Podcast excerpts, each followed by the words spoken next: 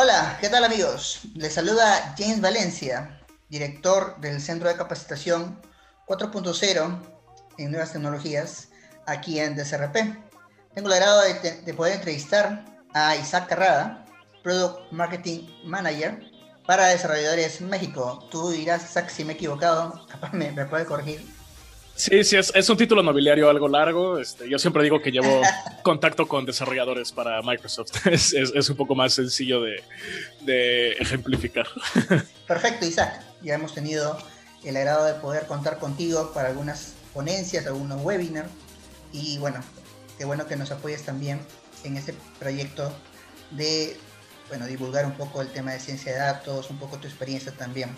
No sé si te molestaría, pero me gustaría ahondar un poco más en el lado pues humano. Sé que tú estás interesado un poco también en lo que es este filosofía, por ahí tienes un background en música. Obviamente vamos a hablar también del tema tecnológico, que es el que seguramente nuestros oyentes querrán escuchar, pero también quería acompañarlo de este lado humano que me parece importante. Te, te una primera pregunta que me pareció curiosa, un poco viendo tu background. Eh, tú ganaste un Guinness, ¿verdad? Dos. Pero sí, sí, sí.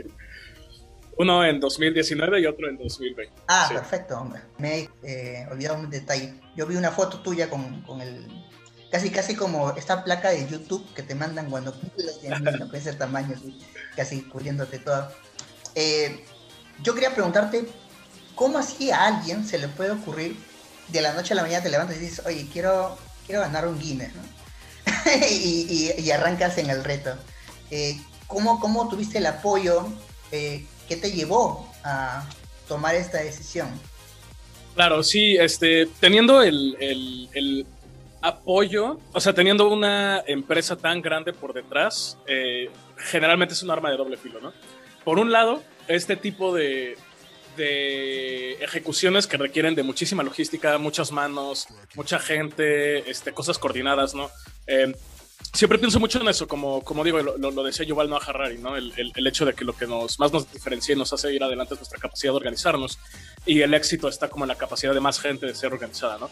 Que es, que es parte del, de los beneficios que brinda estar en, en una empresa como... Eh, el primer Guinness salió con IBM y este segundo salió con Microsoft.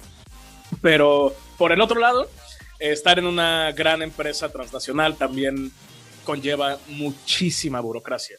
O sea, puedo decir que lo que fue la segunda ejecución de, de, el Guinness tomó unos este, seis meses más o menos de que eh, dije la idea, empezó el proceso de gestación, empecé a evangelizar la idea internamente, hablé con medio mundo y, y, al final estaba subido todo Latinoamérica, el director general encantó la idea, este, pero, pero sí, y, y, también el ver cómo sí, ¿no? Porque este tipo de limitaciones y políticas internas son un poco, son un poco complejas.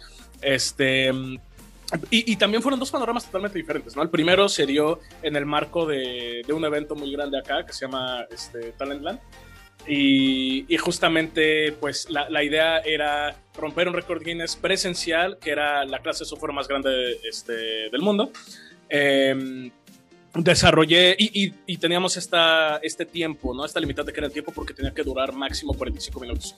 Entonces fue, ¿qué tipo de cosas se puede desarrollar en 45 minutos que lo pueden hacer más de 800 personas concurrentes? Bueno, y otro tipo de cosas, ¿no? Como este, hay un filtro para crear eh, cuentas nuevas que son filtros anti-DDoS, entonces era necesario eh, ver cuáles iban a ser las IPs de las que se iban a conectar, etcétera, etcétera. Pero ya eh, hablando de la ejecución, este, pues decidí que un chatbot era lo más adecuado, ¿no? Y de hecho ahí en mi GitHub todavía pueden ver el, el, el chatbot que era el chatbot taquero. Entonces básicamente era entrenar un chatbot al que le ibas y le pedías tacos y ese era como el producto mínimo viable, ¿no? Entonces todos tenían que hacer eso. Y pues hay muchas reglas, ¿no? No se puede distraer ninguno, todos tienen que acabar, etcétera, etcétera. Versus el de este, esta vez, porque era totalmente en línea, ¿no? Entonces fue son como dos contrastes totalmente diferentes. El, el hacerlo in, in, in, situ, ¿no? Versus a cuando lo ejecutamos en línea. Fue, fue muy interesante. Claro, claro, me imagino. Qué bueno lo del GitHub de... Sí, para, para quien no lo conoce, y eso también es otra pregunta que quería hacerte. Eh, sí. Isaac tiene un GitHub, es el buen Easy, ¿verdad? El buen Easy. Sí, es como mi acrónimo para absolutamente todo lo que hago, el buen Easy. Ahí se yo mi pregunta. Eh, claro, tú eres Isaac Carrada y por ahí como sí. Easy, Easy de IC, de Isaac Carrada. Debe ser por ahí capaz. ¿Cómo así se te ocurrió el nickname? Capaz alguno o algún amigo te ha dicho, oye, ¿por qué?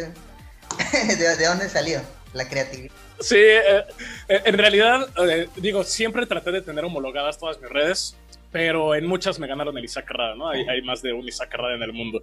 Este, y, y, las tuve hace un buen rato, pero todas se o sea, estaban un poquito diferenciadas. Eh, la que tenía en Instagram siempre fue el buenísimo. Entonces simplemente decidí homologarla a esa y pues sí, sí, como un diminutivo de Isaac, así me decían todos en, en mi infancia. Este, y no sé, me gusta, suena, suena bien. Así cada que alguien me habla me dice el buen y pues me siento bien. no sé. Y, y, también siempre trato de mantener un perfil bastante cercano, ¿no? Bastante humano, bastante aterrizado. Cualquiera me puede hablar, con cualquiera puedo conversar. Este, y, no sé, trato de que siempre todo sea grato, mantener bien los pies en el suelo. Entonces, siento que también engloba esa actitud el, nickname. Claro, perfecto. Sí, transmite muy buena vibra, es verdad. Siempre bueno. Claro, de hecho, mostrarte con una buena apertura, que la gente pueda acercarse a ti. De hecho, es, un, es, un, es una meta que en ese nickname como que se resume bastante bien. Vamos un poco atrás, vamos un poco atrás en el tiempo. Eh, yo también supe de ti que tenías un background de músico, ¿no? Tenías, eres productor musical. Por ahí mencionaste a, Ma a Michael Bublé, creo yo. Yo, yo. yo, la verdad que no conocía, estuve googleando un poco. Está en Canadá, eh, ¿no? En, allá sí. en Canadá. Y este, ¿cómo así? Eh, me, me, puse muy curioso. El, el papel, pues, de, del rol de productor musical. Con todo sí. este background de música y todo, te llevó, pues, de luego a, a, a las tierras de, de programación. O sea, es como que un, un match un poco, un poco curioso. Eh, tenías capaz las dos aficiones desde más pequeño.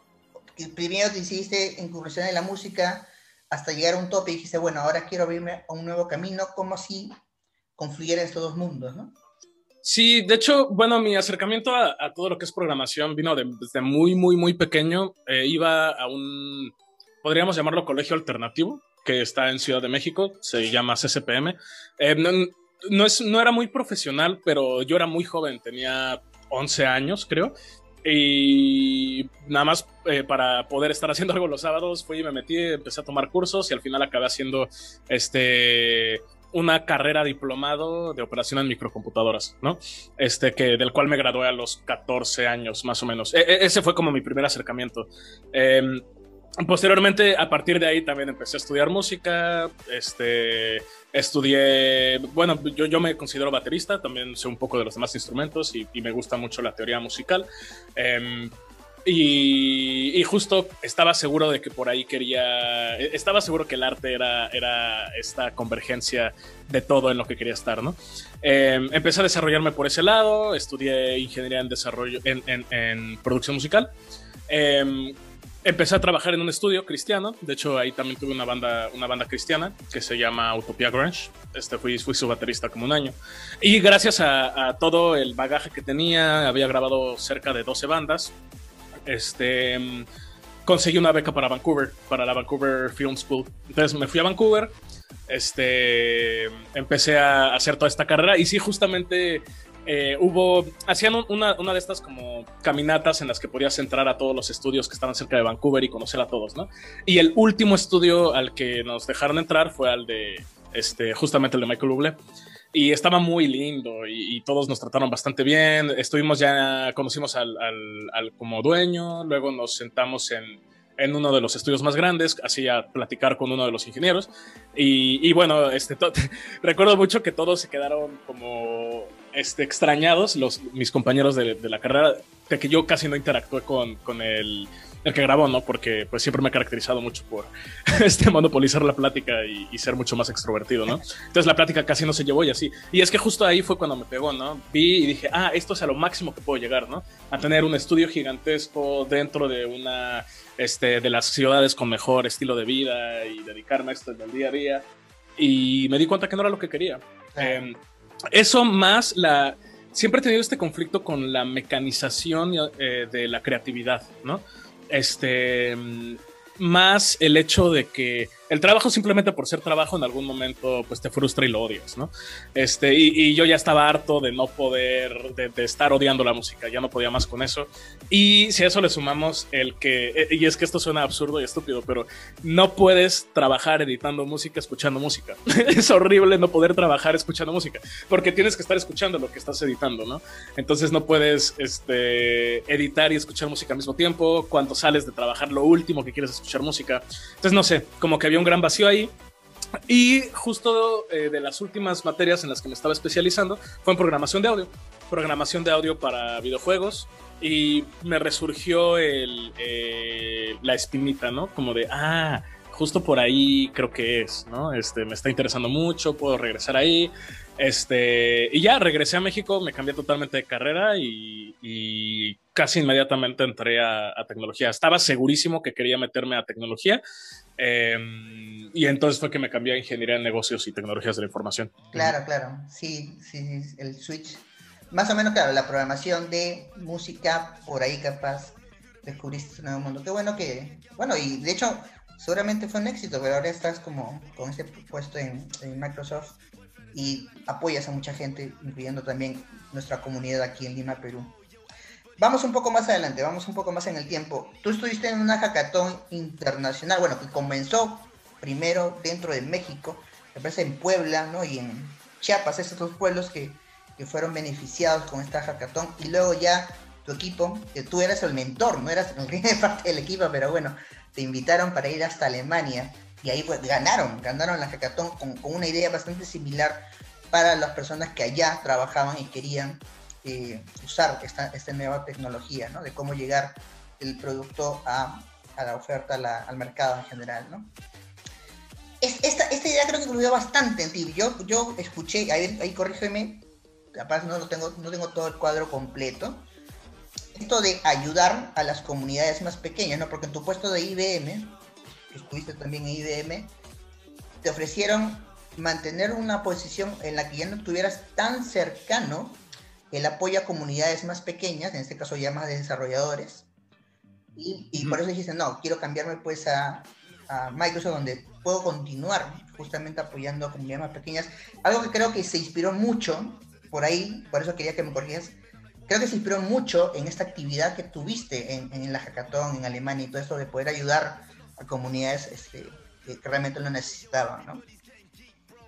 Claro, sí, digo, siempre el, foco social ha sido algo muy, muy, muy marcado en mí. Em, sí considero, digo, en el colegio en el que estudié dicen mucho que tenemos esta hipoteca social, ¿no? Eh, igual está muy, muy ahorita en el, se puede ver en el privilegio, ¿no? Y el privilegio no únicamente se ve como en el pertenecer a cualquiera de las clases altas o así, sino de verdad yo veo en el privilegio también simplemente en el acceso a servicios, ¿no? Si tenemos internet, si tenemos luz, si accedimos a cualquier tipo de educación superior, sea pública o privada, eh, claro que ya somos más privilegiados que la mayoría de, de nuestro país, ¿no? Entonces siempre te veo muy marcado el hacer, mínimo dar algo a cambio, ¿no? Tanto me ha dado el país, tanto me ha dado el, sistema en general, pues hacer algo para los menos representados en el mismo, ¿no? Eh, y eso siempre lo tengo muy, muy marcado y, justamente es muy interesante porque em, cuando entré IBM yo tenía también una startup. Bueno, eh, que obviamente vendí mi, mi, lugar ahí por entrar a IBM. Este, pero me, vi en esa disyuntiva, ¿no? Y, y, decidí mantenerme en este tipo de empresas grandes porque desde ahí creo que tengo un panorama mucho más amplio para apoyar justamente este tipo de iniciativas, ¿no? Este, en IBM llevaba también el programa de startups, entonces simplemente porque yo lo llevaba decidí que las startups a las que íbamos a apoyar eh, uno a uno a, llevarles ese seguimiento iban a ser puras startups de emprendimiento social, por ejemplo, ¿no?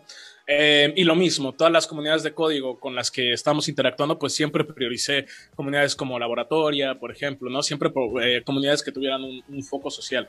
Este, siempre tratar de trabajar muy de la mano de, filantropía, porque creo que, o sea, un lado es como esa deuda y, el poder, el, hacer algo, ¿no? Respecto a eso, pero la otra es el, eh, lo que decía, el tipo de plataforma que brindan estas empresas para poder cambiar algo. Muchos pueden decir cambiarlo desde dentro, desde lo que sea. A, mí me da igual, lo que, lo que yo siempre busco es priorizar el impacto y, siempre me he movido en donde puedo maximizar más mi impacto, ¿no? Y cómo se ve impacto, mayor cantidad, mayor calidad, mayor cantidad de gente, ¿no? Este, y, sí, justo, justo nunca dije que no por esta misma apertura y lo que sea. Y por eso acabé yendo a este hackathon en, Puebla, porque era un hack muy pequeñito de una comunidad, bueno, de la Sparkassen Stiftung, este, que es la Asociación de Cajas de Ahorro de Alemania. Eh, y el hackathon era, era chico, eran unas 60 personas, este, y estaba 100% enfocado a comunidades, a cajas de ahorro de comunidades rurales. Em, y, todos en IBM habían dicho que no, este, que, no les interesaba ir, ¿no? Y yo dije como, ay, ¿por qué no? Claro, vamos. Este, y justamente fui, apoyé ahí, me quedé ahí a dormir. Ya, ya saben cómo es su hackathon, ahí estuve cotorreando con todos, les ayudé lo mejor que pude a todos. Y justo el, eh, gana, el equipo que ganó y el comité de organización me invitó a mí a irme con ellos a, Alemania, ¿no? como ir como un mentor. Pero sí, justo lo que decía James, al segundo día, este, me dijeron como, oye, ¿sabes qué? Pues, ¿por qué no mejor te vuelves parte del equipo? y pues ahí me puse a, codear con ellos y sí, afortunadamente ganamos. Y, ambos eran un foco social. El de acá, que de hecho se llama Farmlink, ahí lo pueden buscar porque el, el desarrollo al final sí se convirtió en una, en una empresa este, que lo que busca es eliminar a los coyotes, ¿no? Al intermediario que hay entre el productor, este, el pequeño productor y el usuario final. Toda esa cadena de intermediarios que siempre, este, normalmente se aprovechan del, productor, este, y, hay un dato ahí, que en cada eslabón de la cadena se sube un 100% el costo, ¿no? Este, entonces tratar de como nivelar eso y y que el, tanto el productor como el consumidor final tengan un buen, este, tengan un precio justo, ¿no? Este, entonces eh, se llama Farmlink. Ese era justo el objetivo. Y lo que hicimos en Alemania, que fue muy curioso, este, también era algo social, pero las realidades allá son muy contrastantes, ¿no? Acá, eh, bueno, por ejemplo, allá el, el, lo, lo complicado, lo que vimos que era necesario es que no existen suficientes personas que se dedican a oficios, ¿no? No existen suficientes albañiles, no existen suficientes carpinteros, no existen suficientes plomeros. Entonces son demasiado, hay, muchísima más demanda que oferta. Y em, la necesidad primaria estaba en estos, eh, bueno, acá en México lo llamamos como el maestro de albañil, ¿no? La, persona que es la que este, puede organizar todo y tiene ya toda la experiencia. Entonces, hacia allá hicimos la, la, solución, pero lo, lo, que podría resaltar de todo eso es nosotros, siendo el único equipo latino en esta hackathon que ganamos, creo que la razón por la que ganamos fue específicamente porque éramos tan ajenos al panorama. Entonces nos dedicamos día y medio, dos días, en hablar con las personas de esto, en conocer a las personas que estaban construyendo, en conocer a personas que eran carpinteros, que eran albañiles, etcétera, etcétera, para conocer su realidad y saber cuál era la necesidad. Y creo que de ahí parte todo, ¿no? Eh, ¿Qué es lo que yo considero que es lo primero que hace que una solución funcione? Es eso, que de verdad esté atendiendo una necesidad a como la persona la tiene, no como a tú crees que le vas a ayudar, sino de verdad esa persona tiene necesidad y cómo esa persona quiere que se la solucione, ¿no? Este, para también salir mucho de estas eh, medidas que a veces se ven como asistencialistas, porque es como, ah, vine a ayudarte, pues ayudarme para qué, yo no quiero ayuda, ¿no? Este, yo lo que quiero es un crédito, yo lo que quiero es este, tener mayor acceso a tecnología, yo lo que quiero es bla, bla, bla, ¿no? Claro. Este, pero sí, eh, resumiendo, siempre trato de mantener eso. Y, justo mi, mi, gira hacia Microsoft fue por eso porque eh, quería que me dedicara únicamente a estar haciendo cosas con, con clientes, eh, lo cual argumentablemente también tiene un impacto, solamente no en el sector en el que yo quería, ¿no? Así no se ve impacto para mí. Y acá en Microsoft acababan de lanzar un programa que se llama Innovar por México. Ya van más de 100.000 estudiantes de escuelas públicas que pasan por ese programa. Se está haciendo junto con la SEP. Está la inversión en, en un este, en un centro de datos para que eventualmente se va a mejorar empleabilidad ahí. Justo este año salió el de pymes y startups, habilitándoles créditos y ayudándoles con mentorías este, uno a uno, en el que yo también me estoy subiendo. O sea, en todos esos programas estoy tratando de subirme de la mejor forma que puedo, apoyando desde mi lado, que es a todo lo técnico, ¿no? Todas las empresas necesitan tener a alguien técnico y también hay una gran brecha entre las necesidades eh, de todo Latinoamérica de tener talento y el talento que está egresando de universidades o que ni siquiera sale de universidades, ¿no? Este, pero sí, ese, ese siempre ha sido hacia don, por donde orbita. Está bien, muy bien, interesante. Mira, hago un paréntesis aquí con el tema de IBM y vamos a pasar luego a Microsoft, que de ahí ya nos enfocaremos seguramente en, tu labor actual dentro del Product, Marketing Manager. Eh, mencionaste alguna vez que entrevistaste como parte de tu equipo, como parte de, tu puesto en IBM, a, si mal no recuerdo, a pues una actriz, alguien que era como... Entonces yo decía, wow, ¿no? ¿Cómo es que, cómo es que llega una persona, era profesora, me acuerdo también, profesora, tenía dos, dos, este, dos roles, y claro, seguramente tenía más, un equipo igual, igual de, de diverso, que tenía todas estas habilidades que pues complementaban parte de tu equipo. Y, a mí me pareció un poco curioso cómo eran este tipo de entrevistas, eh, qué preguntas les hacías, cómo era este proceso y si has replicado este mismo proceso actualmente en tu posición. O sea, ¿te ha tocado volver a entrevistar a una persona así actualmente en tu equipo? ¿Cómo, así lo has manejado? Sí, es, es, es, una muy buena pregunta. Justo cuando estaba en IBM, digo, hubieron muchísimos cambios, ¿no? Pero eh, básicamente entré IBM como becario y eventualmente después de mucho eh, batallar, que, que allá es bueno hacer una nota, yo creo que la industria tecnológica sí es de las más meritocráticas, este, lo cual es, es, es una muy buena noticia, ¿no? Entonces, eh, en la industria tecnológica, si le echas ganas, muy probablemente vas a obtener este, lo que quieres, ¿no? después de un año fue que pude tener el puesto que era el de mi jefe cuando me contrataron. Entonces sí, tuve que tener esta labor de contratación. Y es que el rol que buscaba, y bueno, los mismos roles como que orbitan mi, mi rol, necesitan un muy buen equilibrio entre el lado técnico y el lado de habilidades blandas, ¿no? Porque, este, bueno, en IBM lo que eh, priorizábamos, estábamos buscando, lo llamamos Developer Advocates, ¿no? O también se llama como Technical Evangelist. Básicamente eres la persona que representa la marca, que va hablando de esta tecnología y enseña a utilizarla, ¿no? En donde sea. Este, por eso es que yo priorizaba el ir a enseñar esta tecnología justamente a comunidades marginadas y todo esto, ¿no? Este, o al menos a, personas que estuvieran atendiendo eso, ¿no? Más un, tipo de teach the teachers. Entonces, por estas mismas necesidades, los perfiles eran muy diversos y de igual forma algo que siempre decía era, a todos les podemos enseñar a programar, la pasión y la dedicación no es, mucho más difícil de, de, enseñar, ¿no? Em, entonces, justamente estaba buscando este tipo de equilibrio, ¿no? Eh, una de ellas, justo de la que estabas hablando, Leslie, ella eh, es actriz y también era maestra de primaria. Entonces, eh, y, bueno, obviamente estaba estudiando su, su ingeniería en, computación. Entonces dije, esto es perfecto. O sea, es una persona que ya está acostumbrada a lidiar con esto y aparte tiene manejo de escena y aparte todo esto va a funcionar bien. Y no solo eso, sino que después eh, se empezó a caracterizar porque es la mujer que siempre cantaba en los hackatones de a los que participamos por ahí de la medianoche en, japonés, ¿no? sí, este, y, pero casi todos fueron un perfil semejante. Em, a la otra persona que tenía algo así, Giovanni, él, él estaba tomando clases de actuación. Entonces él era muy retraído, era muy tímido, tenía muy buenas habilidades técnicas, pero el, el, saber que estaba haciendo algo al respecto y estaba tomando clases activas de actuación para poder hablar y expresarse, fue algo que dije, bueno, necesariamente esta persona tiene que estar acá. Em, y los otros dos roles fueron eh, muy diferentes. A uno, eh, Marco, a él lo contraté específicamente porque era el mejor técnico de todos, era el que tenía mayor habilidades y mucha más experiencia. O sea, él, él era de estos como forajidos del sistema, ¿no? Tenía más de 10 años de experiencia, pero como apenas estaba acabando de, graduarse, como que no había tenido acceso a este tipo de roles, ¿no? Claro. Eh, pero, pero ya cargaba con 10 años de experiencia, Dios mío. Este, ya había estado en una empresa muy grande, en, Grupo Carso. Este, bueno, en, en, el lado bancario, en Impulso. Y, pues justo él lo que me convenció fue que me dijo que en videojuegos era tanque, que para quienes no saben son quienes reciben todo el daño para que todo el, el, equipo pueda salir, ¿no? Entonces dije, ah, bueno, claramente es una gran persona que quiero.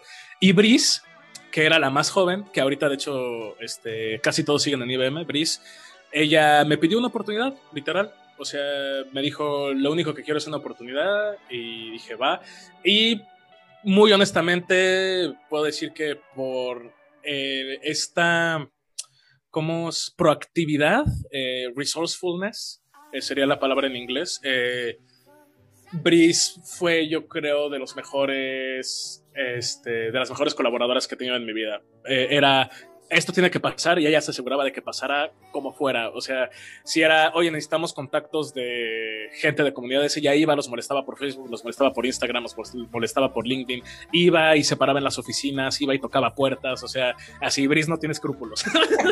este, eh, y, ella era la, la, persona adecuada para que las cosas sucedieran. Entonces sí se creó este ambiente muy, muy lindo. También siempre me aseguré de tener este... Igual digo, era este gerente, eh, o sea, Marco era mayor que yo, ¿no? Y, casi todos eran de mi edad. Entonces también se generó un muy buen ambiente de, camaradería y, de liderazgo también. O sea, yo trataba de siempre demostrar con el ejemplo, ¿no? Trataba de siempre ser el primero que llegara, el último que se iba, en todos los eventos ahí estar yo, ¿no? No solamente es delegar, sino que vieran que que yo llevaba la carga junto con todos ellos, ¿no? Y, acá en, Microsoft, hasta ahora no he tenido la oportunidad de tener más personas colaborando en mi equipo. Como estamos distribuidos por países, este, más bien tengo una colega en Colombia, este, que apenas entró, un colega justo en Perú, que también apenas entró, este Walter, y un colega en Brasil. Al, principio éramos solamente Brasil y yo, y ahorita ya esto se está expandiendo un poco, pero, pero más bien han sido este, la persona que las contrata me habla y me dice qué pienso, ¿no? Pero yo no, yo no he sido el que está haciendo la, la labor de, de, contratación, sino más bien me consultan en, en cómo lo veo. Claro, claro. Quería hacer todo este background anterior, me pareció muy interesante tu historia y qué bueno que se dé la oportunidad de este podcast pues para poder eh, también comunicarlo a todos los que nos escuchen. Entonces, actualmente eres marketing. Uy, se me va. el título en el... Product Marketing Manager, sí, sí, sí. Hay dos programas que estás ahí siempre, lo mencionabas, que era el Microsoft Cloud Skill Challenge y el Developer Lab, ¿verdad? Todo esto pertenece al, a la nube de Microsoft, de Azure. Por ahí va, ¿no? Toda esta campaña. Tu labor en todo caso vendría a ser un poco de capacitar, evangelizar. Cuanto a mayor capacidad, si por ahí yo, mi primo, mi, eh, tío y mi hermano somos una pequeña organización de, de desarrolladores, podríamos contactar con Microsoft, en, todo caso alguien de aquí de Perú, para que podamos acceder a este estudio de plataformas en la que podamos ir capacitándonos con las herramientas de Microsoft y alcanzar algunos hitos dentro de, los objetivos que tengamos. Ahí coméntame un poco más sobre tu rol actual ¿no? dentro de Claro, claro, tengo como diversas cachuchas, sobre todo porque digamos que le reporto a el director de Azure en México y al director de desarrolladores en Latinoamérica. Y, ambos son mis jefes, ¿no? Correcto. Entonces, diría que tengo tres cachuchas. La primera sería, este, soy Product Marketing Manager, el producto es Azure Visual Studio y GitHub. Y mi labor es posicionar ese producto y darlo a conocer y que cualquier tipo de usuario final lo conozca, quiénes son los usuarios finales, los desarrolladores, cómo lo pueden conocer, pues a través de hackatones, a través de conferencias, a través de workshops, a través de este, campañas, etcétera, etcétera, etcétera, ¿no? Eso sería como la, la forma de verlo más formalmente, desde Azure. Si lo vemos desde la TAM, yo soy quien eh, lleva contacto con desarrolladores este, y sería la cara de Microsoft hacia desarrolladores y la cara de desarrolladores hacia Microsoft, ¿no? Este, cualquier cosa de estas que pueda suceder, eh, porque eso también es un developer advocate. Em, si va a salir, no sé, alguna cosa que tenga que ver con el Twitter de Microsoft de desarrolladores o YouTube o campañas, ese tipo de cosas, pues justamente es a nosotros a los que nos consultan, ¿no? Para saber si está bien la narrativa, si la campaña hace sentido, los medios en los que debería salir, etcétera, etcétera. Entonces, si lo vemos desde la cachucha de la TAM, lo que llevo es contacto con desarrolladores, ¿no? Soy la persona que es responsable por este, que todo lo que salga, bueno, no, en sí todo, ¿no? Pero mucho de lo que sale en lengua hispana que ven desarrolladores, este, esa es mi responsabilidad, ¿no? Eh, y como los ¿Cómo tenemos contacto con ellos? Pues igual, a través de hackatones, a través de workshops, a través de webinars, a través de cualquier locura que se nos pueda ocurrir, ¿no? Y ya yo, mi definición personal, que diría que llevo, llevo justamente esto. Llevo contacto con comunidades, contacto con desarrolladores y em, tengo la capacidad de... Este, em, tengo este rol en el cual podemos utilizar toda la maquinaria de diferentes áreas en Microsoft para hacer que las cosas sucedan, ¿no? Locuras como sacar un récord Guinness, este, cosas, participar en eventos como, como el que mencionabas, eh, Developerland, que fue un, evento. Este, también eh, me invitan a ser speaker en eventos grandes de Microsoft como Build, como Microsoft Ready. Este, llevo igual el, mandar el newsletter, ¿no? Pero entonces como lo veo es existe estas gigantescas plataformas de comunicación y, nosotros las utilizamos para este, lo que sea mejor para esta audiencia técnica, ¿no? Entonces, ¿qué creo yo que es lo mejor para la audiencia técnica? Eh, porque es lo que nos interesa a todos, porque pues obviamente era lo que yo siempre estuve buscando también y sé que todas las comunidades buscamos, pues justo esto, el tener conocimiento, el poder acceder a certificaciones, el tener un one-on-one -on -one con gente de producto, tener mentoría de este tipo de cosas y de igual forma al otro lado, eh, toda esta gigantesca masa de gente que está tratando de hacer una conversión de carrera, como yo también lo hice, ¿no? Y aparte de todo eso, todas estas personas que quieren acceder a este tipo de roles, que están interesados en esto, pero no tienen acceso a una educación este, a, nivel universitario, ¿no? Pero pueden irse por otro tipo de organizaciones semejantes o simplemente acceder a uno de los programas que tenemos, ¿no? Por ejemplo, tenemos el Global Scaling Initiative, que es en LinkedIn. Entonces tenemos identificados todos los roles que son más requeridos en, en toda Latinoamérica. Y mismo LinkedIn capacita en eso y luego pueden acceder a una certificación en eso. Y aparte, este, como Microsoft también les damos esa consultoría para que les vaya bien en la entrevista, ¿no? Entonces, todo este ciclo para, para poder entrar ahí. Y de hecho, México es el, el número 3 global en, en, utilización de este programa. Entonces, sí, sí, sí. Y, y, es justo lo que, lo que podría decir, ¿no? Eh, existe esta gran brecha entre habilidades y personas que quieren estar en esas habilidades. Este, y me veo como un puente para poder hacer, para poder lograr eso. Tal cual, sí. La demanda es grande. DSRP es testigo porque como comunidad también tenemos programas que buscan eh, capacitar a personas en, en estos skills. Y sí, pues el mercado lo demanda. Creo que mencionas alguna entrevista también, ¿no? que cada vez es mayor la demanda de técnicos, de profesionales que están en este mundo, en este rubro, sobre todo el de IA, el que tú manejas un poco de, de Watson, de análisis predictivo, de ciencia de datos y machine learning, y es muy poco la oferta que hay, todavía Latinoamérica no está preparada para la demanda que se viene, la gran ola que se viene, que se está viendo actualmente, con la pandemia todo se ha acelerado en realidad, y es, es cada vez mayor este, esta demanda. Sí, no, la, la ola ya no, o sea, estábamos preparándonos, ahorita la ola ya estamos abajo. este, sí, muchas muchas veces bromeo en que siento que ya debería poner mi agencia de recursos humanos, porque de verdad em, cada semana me mandan unas 10 vacantes y, nos ha rebasado, porque la realidad es esta, el talento que es, eh, eh, el talento que ya es, es este, senior, eh, muy, muchas veces ya no trabaja para Latinoamérica, ¿no? Eh, todo este talento generalmente trabaja, este, este talento latinoamericano trabaja o en Europa o en Estados Unidos. Esa es la realidad de ahorita. Entonces es muy difícil ah, para las empresas de Latinoamérica el ser atractivas para este talento porque ya está trabajando este, en otro lugar, ¿no? Y si una persona está a gusto, no siempre puedes este, seducirlos con prestaciones, ¿no? Este, muchas veces hay mucho más allá de eso. Entonces sí, hay, hay una demanda gigantesca de talento este, que cada vez es mucho más difícil de cubrir, porque, este, digo, también tiene que empezar a ver, eh, y es lo que estamos impulsando también de este lado, una apertura de las empresas de recibir a personas que no son el, el, Ultimate Soldier, ¿no? Porque eso también pasa mucho. O sea, viene esta empresa y quiere que sea desarrollado full stack, pero aparte de saber JavaScript, que sepa Java, y aparte de eso, que también sepa Python y que sepa este, Machine Learning y DevOps. Ajá, exacto. Y es como. Eh, eh, mira, en este vacante que me mandaste hace sentido para cuatro personas, ¿no? O sea, no, una persona de esas quizás sí exista, pero es mucho más fácil ganarla con esto. Entonces, pero pero sí, sí hay una gigantesca brecha y, como comentabas, yo siento que no la ola venía, sino ya nos arrasó y urge tener este, este talento, ¿no? Urge, urge de verdad. Correcto, correcto. Sí, estamos en eso también aquí tratando de cubrir, suplir esa brecha. La brecha que cada vez es más grande y que, bueno, queremos que cada vez podamos contar con talento. Y lo estamos logrando, bueno, tenemos estos programas semilleros, seguro ahí, ahí también te, te, contactaremos para que puedas dar alguna charla, algún webinar. Quiero comentarte algo que pasó hace poco, hace un par de semanas. A ver tu opinión. Eh, hay un hay algo que salió en de esta plataforma GitHub, fue comprada por Microsoft.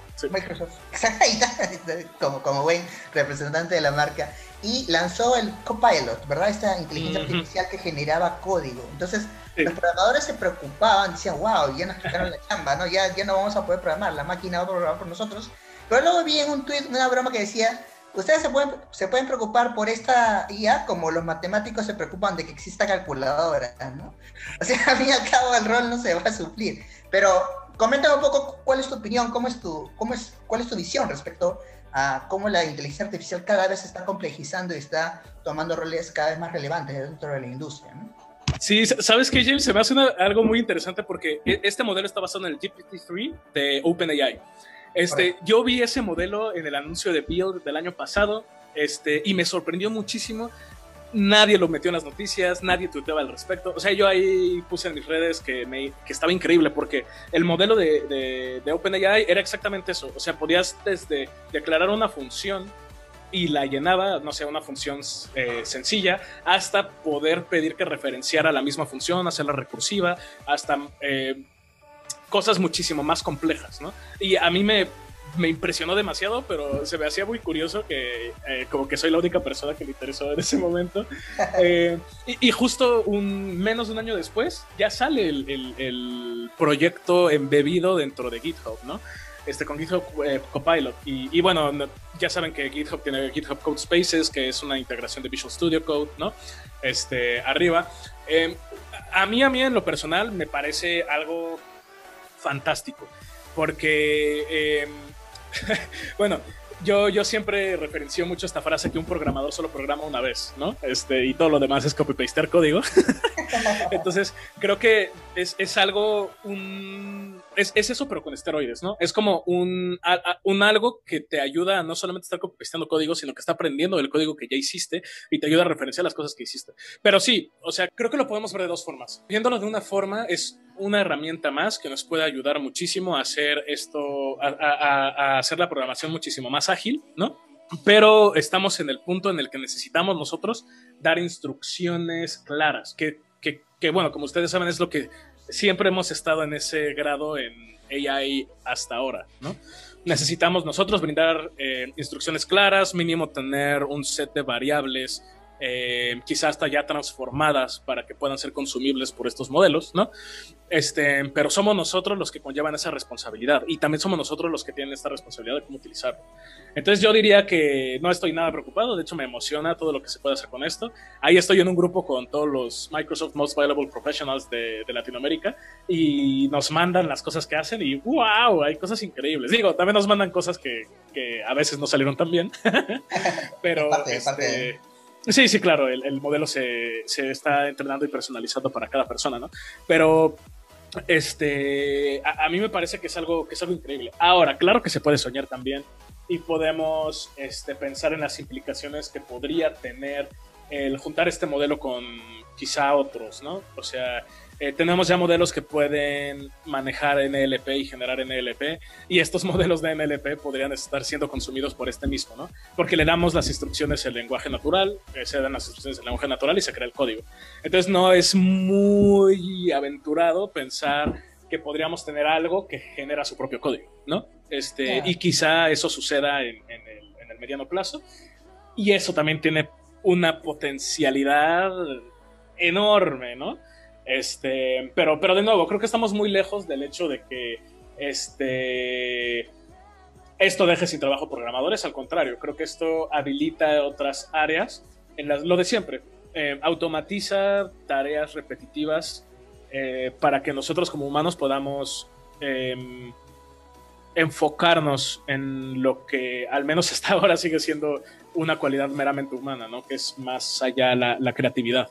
Entonces, si tenemos todas estas cosas automatizadas, pues nos brinda el campo para estarnos enfocando en, cosas que aporten más valor. Correcto, correcto. Ahora que la mencionas y también quería, no quería dejar de preguntarte, yo sé que estás buscando especializarte dentro de, claro, el tema de Machine Learning, de IA, pero también del lado de la filosofía, de la ética, ¿verdad? Un poco confluir ambos con el tema de la ciberseguridad y todo esto que también es, otra cosa que, se está generando en estos últimos tiempos, en que la identidad, los datos personales son tan importantes. A veces las redes un poco que, que juegan ahí eh, con el proyecto este de Cambridge Analytica, que nos roban los datos. Pero, pero sí, pues no, toda esta onda ética también es, relevante. ¿Cómo así nació tu interés? Eh, ¿Cómo te enteraste de toda esta movida? ¿Cuál es tu objetivo al estudiar esta maestría? ¿no? Sí, creo que es, eh, es eh, lo mismo que decíamos, ¿no? Es esta ola que veíamos venir y ya nos rebasó. Este, no es ningún secreto que eh, los cibercrímenes están rebasando absolutamente todo. Las campañas de phishing cada vez son mucho más complejas. El malware cada vez eh, aprovecha más vulnerabilidades. Hay muchísimas más personas aprovechándose de vulnerabilidades de día, de día cero, etcétera, etcétera. pero, pero justo lo, lo que me surgió fue pensar en todas esas personas desamparadas por esto, ¿no? O sea, porque la, realidad es que normalmente una empresa gigantesca se puede costear esto, ¿no? Es eh, como esta definición de too big to fail, ¿no? Pero, ¿qué pasa con una pyme? Eh, como, como lo que mencionabas hace rato, ¿no? ¿Qué pasa con una pequeña empresa que son tú, tu primo y tu sobrino, ¿no? Este, y... y pronto, Valencia, Valencia Inc. Ajá, sí, sí, Valencia Inc., ¿no? Este, mañana llegan y, y, ahí por tener malas prácticas de ciberseguridad, este, hay un hackeo ahí, este, pues, ¿qué sucede? Eh, creo que esa es una gran necesidad, ¿no? El, el tener, el poder brindar toda esta información y que personas puedan acceder a todo este tipo de buenas prácticas y blindaje. O sea, porque al final eh, nada es infalible, ¿no? Eh, todo se puede hackear, todo puede caer. Eh, lo único que es es que el costo de que caiga haga que otra que, prefieran hacer otra cosa, ¿no? Si tienes factor de doble autenticación en todo, si tienes una forma de hacer un, un disaster recovery plan, y si tienes este usas Bitwarden para todo o cualquier tipo de manejador de contraseñas, pues muy probablemente este quizá llegue el punto en el que no sea costeable, ¿no? Atacarte, pero bueno, existe esa gigantesca necesidad. Necesidad dos a nivel persona física, ¿no? Este me da muchísimo eh, ansias pensar en todas estas eh, personas que no tienen tantas habilidades tecnológicas, ¿no? Entonces, no sé si tienes en tu blog de notas del teléfono guardadas todas tus contraseñas, si tienes tu banca móvil o banca en línea, pues es muy fácil que puedan robarte todo tu, toda tu información y, todo tu dinero, ¿no? Este, y sobre todo estas personas desamparadas, ¿no? Que, son eh, desafortunadamente, usualmente personas que también... Eh, eh, están menos posicionadas en la, en la, sociedad, ¿no? O sea, no es la única desventaja que tienen. Eso es un lado. Luego el otro, todo lo que hablábamos del uso de los datos, ¿no? Este, eh, la, forma en la que están agresivamente están lucrando con la atención, ¿no? Y qué tenemos más allá de nuestro tiempo de nuestra atención. Entonces, por ese otro lado, o sea, y creo que hay una convergencia gigantesca entre eso, entre eh, todo lo que es ciberseguridad, pero también todo lo que es el cómo proteges tu identidad y tus datos eh, y la trazabilidad que tienen de ti y el cómo todo el tiempo nos están metrallando con publicidad y tratando de decirnos cómo actuar. Y la realidad es que tenemos muchísimas debilidades como humanos. Es, es, creo que ya hace mucho tiempo que nos rebasó esta capacidad de manipulación, llamémosla, porque es eso, este, manipulación para que actuemos en ciertos patrones, ¿no? Eh, aprovechándose nuestras debilidades, del miedo, del deseo, de todo este tipo de cosas. Y si a eso le sumamos que toda esta información este, se está utilizando para entrenar modelos, o sea, eh, y, de ahí nació mi interés en eso, ¿no? En, poder especializarme en, en hacer, en tanto soluciones para todas estas personas que no son tan tech savvy, que no tienen tanta esta habilidad tecnológica, que, cualquier persona que únicamente use SMS, por ejemplo, eh, bueno, pueda tener un, buen acceso a protección de ciberseguridad y a protección de, publicidad, etcétera, ¿no? Eh, y por el otro lado, que todos estos modelos que se estén realizando se realicen éticamente, ¿no? Que no tengan este tipo de sesgos que, en, lo que sabemos que muchas veces salen y también la explicabilidad de los mismos. Porque creo que eso engloba eh, la inteligencia artificial ética, no únicamente el que los modelos se comporten de, la, de, una manera justa para todos, sino también el, el, o sea, una manera justa que haya suficiente representatividad de todos los aspectos de una población, o al menos que el modelo contemple eso, ¿no? Por un lado, y este, por el otro que sea explicable, ¿no? Eh, no sé, porque hay muchos conflictos que pueden salir, si es un modelo de otorgación de crédito, si es un modelo de estimación de salario, yo qué sé, este, pues tenemos que ser muy cuidadosos con eso, ¿no? Eh, entonces digo, hay muchas problemáticas ahí, eh, de ahí nace la, intención de eh, hacer eso, y qué mejor estando desde esta cancha en la que existen estas plataformas en las que podemos mínimo brindar información de ello. Sí, el tema de la discriminación, ¿no? De, no ser, no tener sesgo en la data, que, el algoritmo no esté sesgado y, podría impactar definitivamente en esos, en esos ámbitos. Isaac, quiero hacerte una última pregunta. Nuevamente agradecerte por, por estar aquí en el podcast. Seguramente te daré espacio también para que puedas dar ahí algún anuncio. Capaz ahí Microsoft está lanzando algún evento o alguna plataforma que puedas también mencionar. La última pregunta que quiero plantearte es la siguiente eh, cualquiera de las personas que nos están escuchando actualmente en el podcast y quieran eh, comenzar los primeros pasos en programación de IA, tu especialidad, ¿no? Machine Learning, modelos predictivos, ¿qué le recomendarías? ¿Cuál es un consejo básico, chiquito, pequeño? ¿Qué primeros pasos debería poder realizar si quiere aventurarse en este mundo que realmente es bastante gigantesco? Sí, lo primero que diría es, este, necesitan ser pacientes. Eh, la realidad es que eh, todos estos cosas que a veces se publicitan de conviértete en un científico de datos en un mes, es imposible. o sea, sean, eh, lo que diría más que nada es ese es el mayor atributo que pueden tener, persistencia y paciencia. Eh, por el tipo de campos de estudio que tiene convergencia en esto, eh, yo diría es muy sumamente necesario tener un fundamento probabilístico y estadístico, porque todos pensamos inmediatamente en librerías, pensamos inmediatamente en Python, este, en utilizar Keras, en utilizar TensorFlow, eh, cómo hacer, este, yo qué sé, en redes neuronales, pero es muy indispensable tener al menos fundamentos de probabilidad estadística y, y este, y, bueno, álgebra, ¿no? Y matemáticas discretas y todo esto. Este, entonces, pero, pero más que nada, digo, para no hablar de todo el, el path que sería especializarse en esto, yo diría, más que nada tengan paciencia.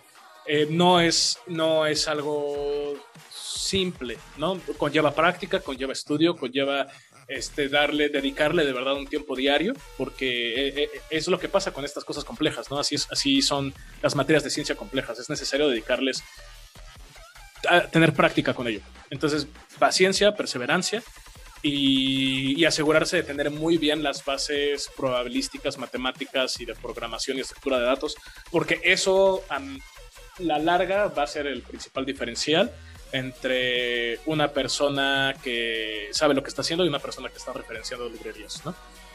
Claro, sí, definitivamente. Así que ya saben, amigos, no vas a saber todo el scikit-learn de, de, Python, que sí. la parte, la parte del por qué, ¿no? ¿Por qué estoy usando tal librería? ¿Por qué tal método? Listo, Isaac, ¿algo, algo que quieras mencionar de Microsoft? Capaz estás, eh, este mes, me parece que iban a lanzar algún nuevo programa, estas plataformas de capacitación gratuitas. ¿Cómo va ahí la, la campaña ¿no? de Microsoft por evangelizar justamente, ¿no? Sí, sí, em, lo que diría es la mejor forma de mantenerse actualizados de todo esto. Tenemos un newsletter que es el este, Microsoft Newsletter Source, que se llama Source, así como S-O-U-R-C-E. Este, y nosotros curamos el contenido en español. Entonces siempre mandamos la información de los eventos, mandamos invitaciones a todo, este, anuncios en general. Entonces podría decir que si quieren saber de los siguientes eventos de capacitación, porque tenemos muchísimas cosas, como, como se pudieron dar cuenta, eh, sobre todo tenemos los Virtual Training Days, este, en los cuales si asisten, al final se regala un voucher de certificación. Tenemos varios retos que se lanzan, este, muchos eventos que suceden, cosas de comunidad. Entonces diría que la mejor forma de mantenerlo esto es, eh, por favor, suscríbanse a este newsletter. Y también con gusto yo lo que necesiten, ya saben, estoy como el buen Easy, Easy con dos Z y una Y. Eh, en todos lados, cualquier red social, este, con, con, mucho gusto puedo atender a todo esto. Pero, pero sí, la mejor forma para mantenerse en contacto, eh, el, el newsletter. Ya saben, amigos, ahí está el newsletter que nos escuchen seguramente tendrás muchos suscriptores pronto. Así que nada, agradecerte, muchísimas gracias por tu tiempo, Isaac, mira, hemos estado largo y tiempo, pero creo que ha valido la pena la conversación. Espero te haya sentido gusto. Sí, sí, me encantó, de verdad, saben que un placer estar acá con, con DSRP todo el tiempo y, y, para lo que necesiten es un gusto estar acá, con ustedes. Genial, gracias Isaac. Bueno, amigos, eh, ha sido un gusto acompañarlos en esta edición del podcast. Ya estamos escuchando en otra edición y nos despedimos. Cuídense mucho. Estamos en contacto. Chao, chao. Chao. Esto ha sido Somos Data, el podcast oficial de DSRP. Síganos porque se vienen muchas más entrevistas a profesionales en ciencias de datos e inteligencia artificial. Hasta la próxima.